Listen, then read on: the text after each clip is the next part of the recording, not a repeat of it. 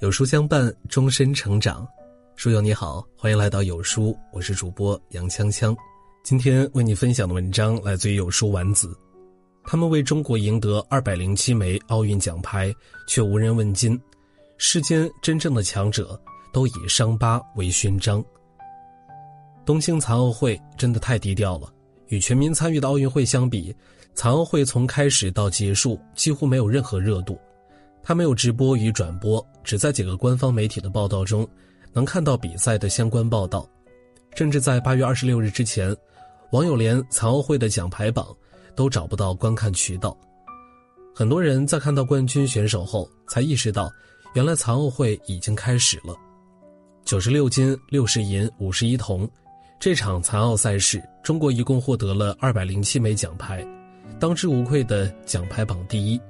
第二名与我们整整相差八十三枚，而那些国家赢得荣誉的奥运选手却依然无人问津，他们的付出与得到的荣耀有着截然相反的差别，没有人知道他们的名字，也无人愿意了解他们的辛酸。网友说，奥运会选出来的是人类最强健的体魄，残奥会选出的是最不屈的灵魂，突破自我，敢于拼搏。每一位奋战的残奥健儿，赢得一场又一场的比赛。这个赛场让我们看到了太多震撼与非凡。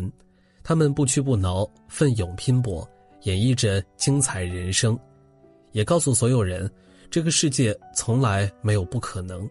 敢于挑战自我，本身就是一项成功。中国首枚金牌得主李豪在轮椅上的一次，被称为“武林大侠”，一剑封喉。很多人不知道的是，今年残奥会首金得主的名字，他叫李豪，是一名坐在轮椅上的残奥运动员。这个1994年出生的小伙子，第一次登上奥运舞台便勇夺冠军，以15比12的漂亮成绩，在男子佩剑个人 A 级决赛中成功击败对手，赢得了中国在东京残奥会的首枚金牌。三局比赛落后、领先、反超。李豪挡住了对手的攻击，左手指剑起身一刺，成功打败对手。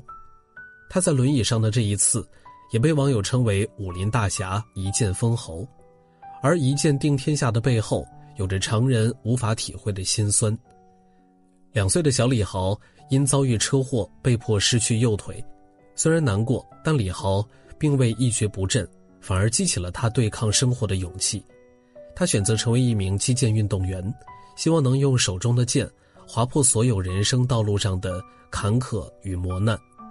任何运动都需要从小练起，而李豪则早已错过了最佳年纪。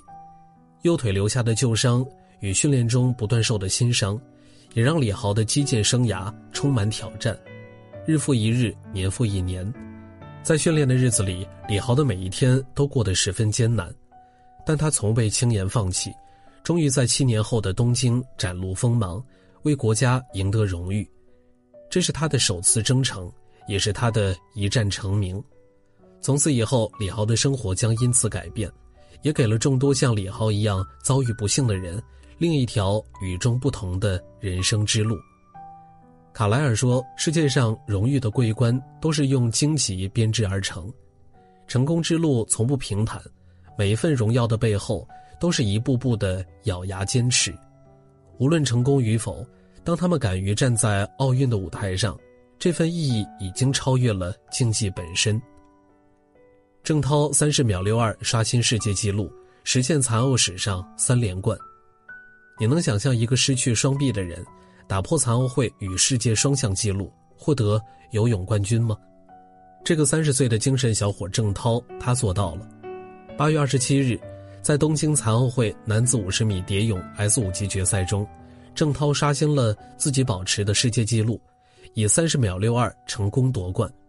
没有双臂却成飞鱼，他用弱小的身躯打破了世界纪录，也为中国夺得第七金。以牙齿咬着毛巾开始，以头用力碰壁结束，但哨声响起，他成为一条水中的鱼，向着终点飞快游去。他曾说。一个人如果有梦想，时间到了，该是你的就是你的。七岁那年，郑涛因触碰高压线而痛苦昏迷，经过一天一夜的抢救，郑涛活了下来，代价是两条臂膀。周围人都说这孩子这辈子算是废了，郑涛却并不认命。十四岁加入省游泳队，从此踏上征程，拼命训练，吃苦耐劳。他靠着自己的努力，一步步走进国家队。伦敦残奥会，他打破世界纪录；里约残奥会，他以一分十秒八四卫冕冠军，创造奇迹。东京奥运会，他再一次刷新世界纪录，实现残奥史上三连冠。一个人可以被毁灭，但不可以被击败。郑涛用自己的实际行动。打破常规，挑战自我，也向所有人证明，即使身有残缺，也能走出一条自己的冠军之路。一根牵引绳，女飞人刘翠青夺得四百米田径赛金牌，这是残奥会上最特殊的一幕。田径赛场上，一个人的跑道，两个人的飞奔，刘翠青戴着眼罩，在黑暗中无所畏惧，急速前行。起身挥臂，大步向前，在领跑员徐东林的带领下，刘翠青如飞人一般冲至终点。五十六秒二五，这个广西女孩打破了残奥纪录，成为了奥运冠军，也为中国夺得了第二十枚金牌。事后，她和领跑员身披国旗，在跑道上庆贺，听着全场观众的欢呼声。这一刻，她不再是生活中最平凡的人，而是万千瞩目的明星。刘翠青从小听话懂事，却因突发眼疾，从此世界只剩黑暗。二零零九年，残联来到刘翠青的学校考察，看到她身上不服输的韧劲儿，在教练周文的指导下，刘翠青成为了一名田径运动员。摔倒，爬起，再摔倒，再爬起，她就这样开启了跌跌撞撞的田径之路，也让人生走向了不同的道路。二零一四年仁川亚残运会。二零一五年卡塔尔田径世锦赛，二零一七年伦敦田径世锦赛，在领跑员徐东林的陪伴下，她在一次次的奔跑中，成为了大家公认的亚洲女飞人，也为国家赢得荣誉，为自己争得希望。生命以痛吻我，我却报之以歌。刘翠青用实际行动，将痛苦转化为动力，谱写出属于自己的人生，活出了。独一无二的自我价值。夺金王董飞霞带伤夺冠，威震赛场，屏息发力投掷超越，在田径女子铁饼 F 五五级决赛场上，董飞霞利落的动作，投掷出二十六秒六四的好成绩，轻松夺冠。这是董飞霞有史以来最好的成绩，她创造了新的亚洲纪录，也代表着中国收获了残奥会的第十一枚金牌。董飞霞一岁时因病瘫痪，一生与轮椅作伴。二零零四年，一次偶然的机会让他拥有了加入田径队的机会，从此开启了投掷梦想。我却想证明自己，觉得自己不能白活，一定要干出一些有意义的事情来。既然选择来到队里，就要刻苦训练。凭着一股不服输的精神，进入省队后，董飞霞拼命训练，脚上磨出了血泡。下课后抹点药，明天再继续。超常规、超负荷，这种训练模式在他人看来不可能，但是对于他来说，却是再日常不过的事儿。长年累月的拼命训练，让董飞霞落下了一身的伤病。因为腰肌劳损，他不得不带上厚重的护腰，肩关节疼痛难忍，就打一针封闭，继续练习。董飞霞就这样。一步步参与各大赛事，为国家屡获金牌，他也一度被称为轮椅上站起来的多金王。